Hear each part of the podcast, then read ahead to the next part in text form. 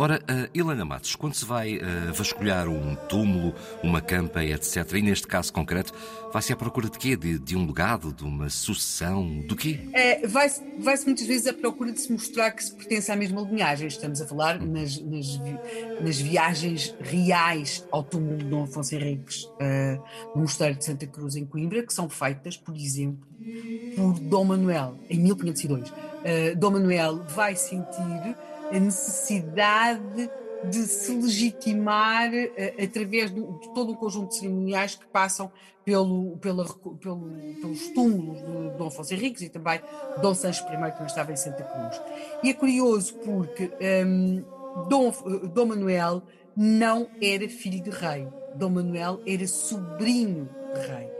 E uh, talvez por isso, quando vai a Santa Cruz, em Coimbra, uh, ele achou que os túmulos de Dom Afonso Henriques e Dom Sancho I estavam em algum abandono, uh, vai dar ordens para que esses túmulos fossem recuperados. portanto, alguns anos depois, estas coisas demoram sempre alguma coisa no Reino Portugal, mesmo quando ele na, oficialmente era, era talvez um, um dos grandes países do mundo, não é? Era o tempo dos descobrimentos, tudo isso, bem, mas mesmo assim as obras demoravam sempre o seu tempo a começar. Portanto, entre, entre o, o, o rei Dom Manuel ter uh, manifestado o desejo de que o túmulo de Dom Afonso Henriques fosse recuperado e, e, fosse construído, mesmo um túmulo, e ele ter começado a ser construído, demorou o seu tempo. Temos de perceber que tudo isto também passava muitas vezes pela abertura da, da, da, do, do túmulo anterior, uh, e portanto cerimónias às quais assistia a corte. Depois nós vamos ter de facto a construção de um novo túmulo por ordem do rei Dom Manuel.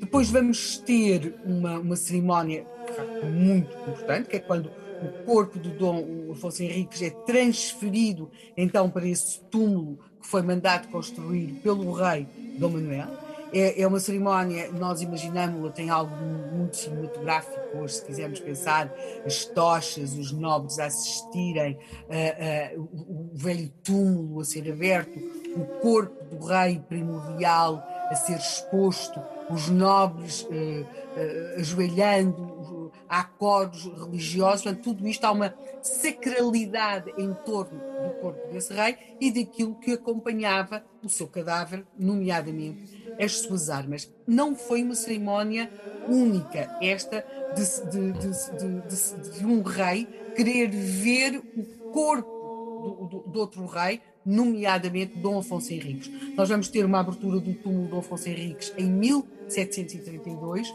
e depois vamos ainda ter uma nova abertura do túmulo de Dom Afonso Henriques em, já no século XIX, em 1832, com Dom Miguel Dom Miguel, aliás, vai, vai, vai estar na abertura de diferentes túmulos, nomeadamente do da Rainha Santa, Dona Isabel, e também do de Dom Afonso Henriques. Portanto, temos de perceber que há aqui uma, uma, uma, uma sacralidade do contacto com o corpo do rei, com aquilo que o rodeava. Portanto, temos de recuar agora. Eu estava aqui a dizer que Dom Miguel, eh, no século XIX, também tinha eh, promovido a abertura do túmulo do Afonso Henriques, mas a nós o que nos interessa é em, em 1578, quando uh, Dom Sebastião pede as armas de Dom Afonso Henriques ao, ao Mosteiro de Santa Cruz, porque Dom Sebastião tinha estado também em Coimbra e também ele tinha ido uh, ver o túmulo de Dom Afonso Henriques, sem abertura do túmulo, mas tinha ido ver o túmulo de Dom Afonso Henriques e uh, tinha,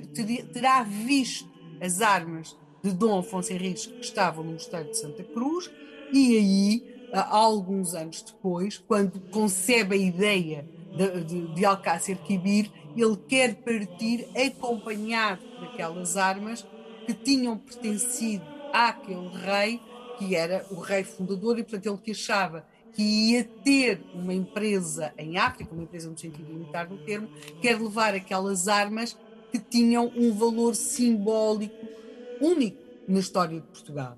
Agora, a questão é esta, é que uh, diz-se, ou dirão as crónicas, sobretudo de Dom Nicolau de Santa Maria, que Dom Sebastião terá, terá visto a, a espada de Dom Afonso Henriques quando esteve no mosteiro de Santa Cruz em Coimbra.